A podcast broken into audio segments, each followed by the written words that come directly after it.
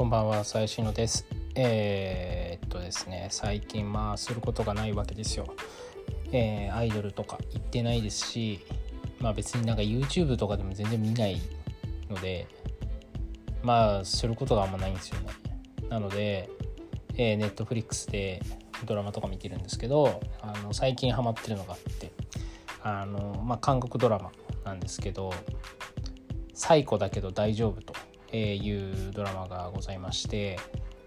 あんまり見てる人俺の周りだといないんですけどどうなんですかね。そんなにマイナーでもないかなっていう気はするんですけど。でこのまあ見る経緯というか流れがあってまあ多分コロナの時期に流行ったドラ韓国ドラマって2つあって1つは「愛の不時着」とでもう一つはイテウォンクラスだと思うんですけど、まあ、その2つもまあ僕見たんですよ。でまあ「愛の不時着も」えー、イテウォンクラスもまず僕がとりあえず第1話見るですね。なんかまあ流行ってそうなのとりあえずなんか1話だけ見ようと思うタイプなので見るんですけど、まあ、どっちも別に面白くなくて見るのやめちゃったんですよ。なんだけど意外とこう周りに見てる人から「いや絶対見た方がいいよ」みたいなすごい言われるんでしょうがねえなと思って2話とか3話をちょっとずつ見ていくとまあ大概ハマるみたいな、えー、いう感じなんですけど、まあ、愛の不時着はまあそんなに面白くはないかなっていうのが個人的な感想なんですけどあの、まあ、話を簡単に言うとね、えーと、韓国の令状が、えー、北朝鮮に飛ばされて北朝鮮の軍人と恋に落ちてみたいなのが、まあ、愛の不時着。でもう一個はイテウォンクラスの方が面白くてあのイテウォンクラスはもう普通にはまりました。あのこれはなんかどっちかっていうとなんか恋愛もあるんだけど、まあ、企業企業要は会社を立ち上げるみたいな。で会社をでかくしていくサクセスストーリーみたいな、えー、のがまあメインのストーリーになるんですけど、まあ、その中恋愛とかなんかこう恨みだったりとか、えー、捕まったりとか喧嘩とかまあなんかいろいろあるんですけど、まあ、イテウォンクラスはですねあの非常に面白いので是非皆さん見てほしいなというのがあります。まあこの2つは、まあ、世間的に割と流行ってるんであのみんな見てる人結構いるかなっていう感じなんですけど最初に言った「最古だけど大丈夫」は本当に見てる人は少ないんですよ。僕は知ってる限り23人くらいしかいないんで 僕の周りには。なのでいやもうちょっとこのドラマについてね喋れる人増やしたいなと思ってるんですけれどもまあね、タイトルの通りサイコサイコパスですね、えー、サイコパスの子が主人公ヒロイン。でこのソ・イェジっていう女優韓国女優が演じてるんですけど、まあ、まずこの人がめちゃめちゃ美人なんですよ。で、えー、あと主人公の男の子もめちゃめちゃイケメンなんですよ。もうほんと顔だけで見れるみたいなドラマなんですよねまず。で、まあ、話の筋はどんな感じかっていうと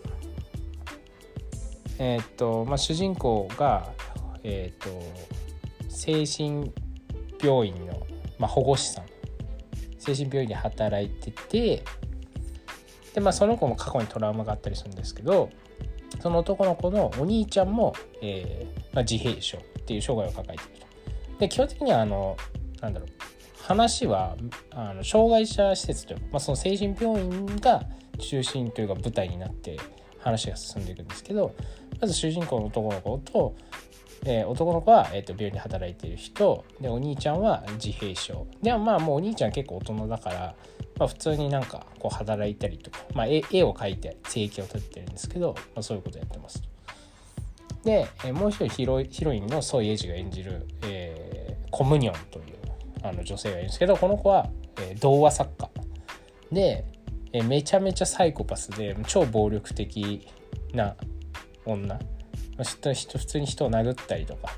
えー、ナイフで刺したりとかそういうことしちゃうタイプの女の子なんで女の人なんですけど、まあ、才能があって童話作家としてはもう一定の成功を収めてると。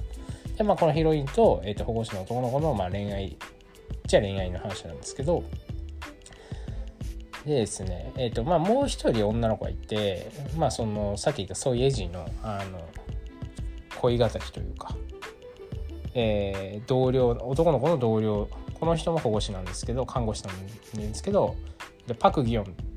ていう子が、えー、と演じてる、えー、女性ですね。でまたこのパグ・ギョンがめちゃめちゃ可愛いんですよ。あのなんだろうな。まあショートカットでもうなうん似てはないけどまあ弘中アナみたいなあの感じの雰囲気の、えー、女性なんですけどえっ、ー、とそうですねまあそのその人は、まあ、そのヒロインの男の子が好きで、まあ、だけど男の子はその、えー、ソイエジのコムニョンの方が好きなので、まあ、三角関係ですよね。まあみたいな話で、えー、話ですと。でねまあどこが面白いかっていうとねこれもねほんと4話5話くらいまであんま面白くないんですよ。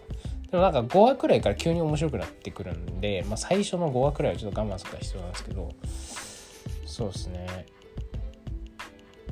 まずまあ結構その「愛の不時着」とかもそのゴリゴリ恋愛の話なんだけどこの「最後だけど大丈夫」はどっちかというとなんかヒューマンドラマ的な話。まあその精神病というかえっとコムニョンはパーソナリティ障害だしお兄ちゃんも自閉症だし。でまあ毎回毎回その病院の患者さんが1人フューチャーされるんですけど、まあ、それぞれ心に闇を抱えていて、え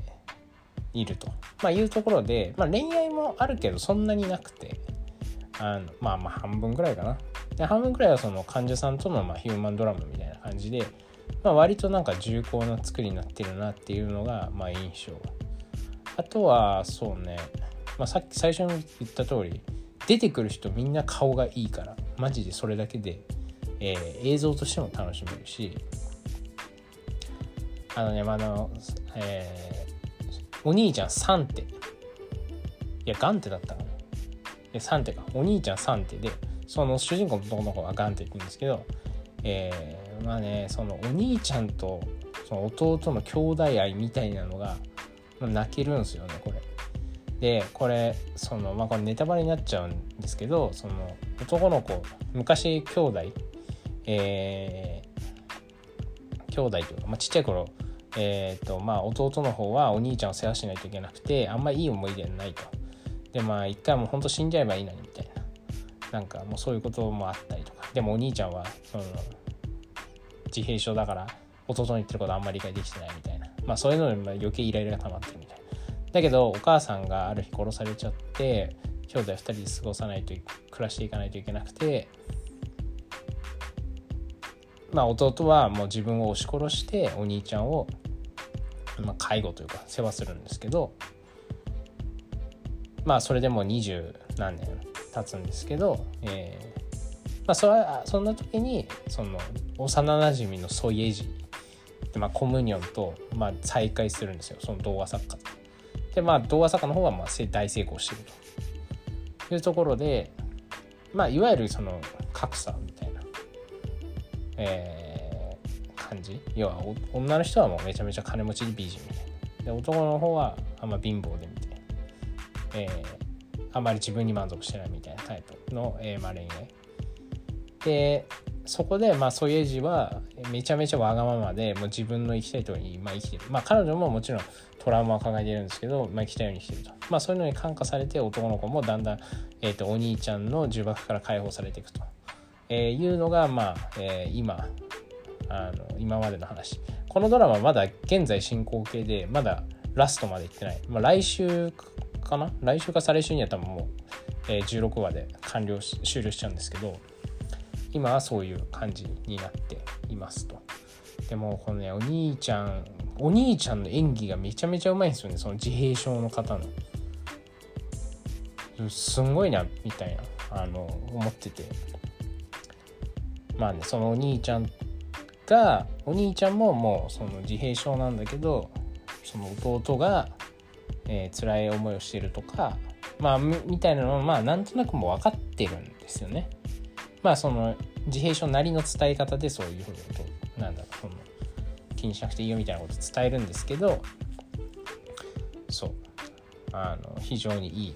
ドラマなのであのぜひ見てほしいなという感じでございます。はい今日は終わりです。